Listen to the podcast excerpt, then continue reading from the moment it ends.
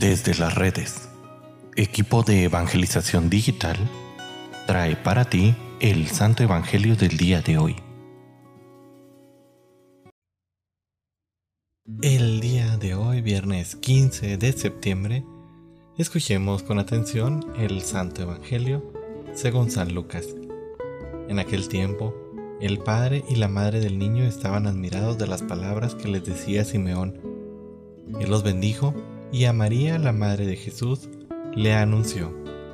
Este niño ha sido puesto para la ruina y resurgimiento de muchos en Israel, como signo que provocará contradicción, para que queden al descubierto los pensamientos de todos los corazones. Y a ti, una espada te atravesará el alma. Palabra del Señor.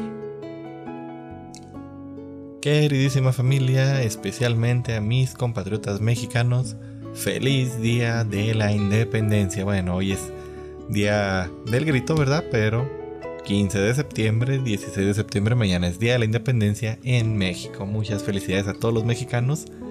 Y bueno, sobre el evangelio del día de hoy podríamos imaginar este tal vez lo que sentiría una madre si el día del bautismo de su hijo después de escuchar lo hermoso que es y de anunciarle que este niño será realmente alguien grande dentro de su pueblo, le digan, y a ti una espada te atravesará el alma.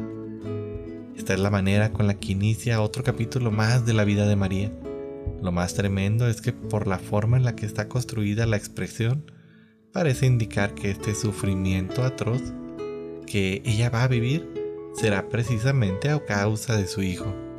María, en su advocación de la Virgen Dolorosa, se convierte ahora en modelo para tantas y tantas madres que sufren lo indescriptible, que sufren en silencio por sus hijos, ya sea porque les está yendo mal, porque están pasando por alguna situación difícil, porque no ven la situación o cómo salir de cierto problema, de cierta situación o porque el hijo fue asesinado o murió en algún accidente, el hijo es perseguido o se encuentra gravemente herido.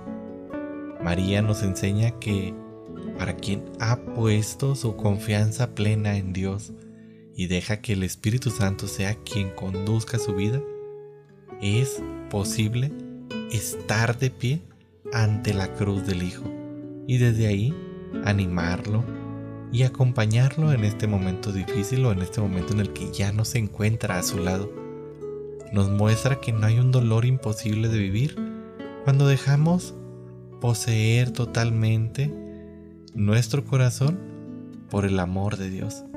Oremos hoy por intercesión de María, por todas las madres que sienten en su corazón atravesado por una espada, para que encuentren en la misericordia de Dios consuelo y fortaleza y si están pasando por alguna situación difícil, así como María, se encuentren ante la pie de la cruz y pongan su confianza plena en el Señor, pues Él sabe por qué pasan las cosas y cómo ayudarnos.